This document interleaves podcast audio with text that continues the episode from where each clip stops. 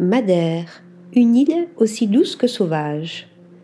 Née de la rencontre de l'Amérique et de l'Afrique, cette terre volcanique, paradis des randonneurs, est aussi celle de l'éternel printemps dans laquelle il fait bon vivre.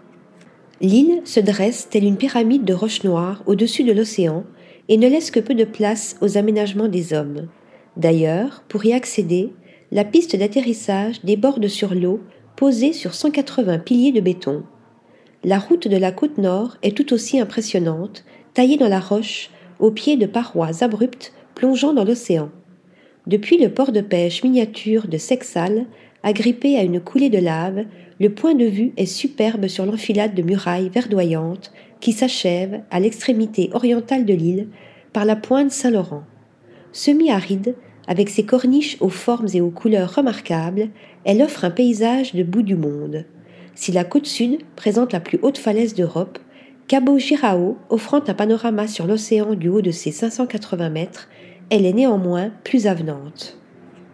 Fondée en 1421 par les Portugais découvrant l'île, Funchal se déploie sur des pentes plus douces, invitant à flâner entre ses quintas entourées de jardins, sa cathédrale au somptueux plafond de bois et son beau marché. Vous y découvrirez les saveurs de fruits inconnus, imitant le fruit de la passion, utilisé dans plusieurs préparations emblématiques de l'île, qui se marient à merveille avec le long sabre noir aux dents acérées, un poisson vivant jusqu'à 1600 mètres de profondeur. De quoi prendre des forces pour se lancer à l'assaut du Pico do Arriero, dévoilant l'île à 360 degrés, et poursuivre jusqu'à son point culminant, le spectaculaire Pico Ruivo, à 1862 mètres randonneurs chevronnés et promeneurs trouveront leur bonheur à Madère, entre parois de basalte déchiquetées, forêts primaires et forêts lorifères, classées au patrimoine mondial de l'UNESCO, cascades et levadas, ces canalisations que l'on suit à flanc de montagne et à travers une multitude de tunnels.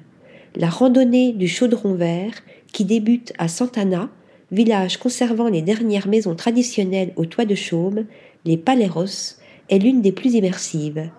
Si la côte découpée ne propose aux baigneurs que des criques de sable noir et des piscines volcaniques de Porto Moniz, il suffira de prendre un bateau en direction de l'île de Porto Santo pour goûter un repos bien mérité sur une longue plage dorée. Article rédigé par Sophie Ressa.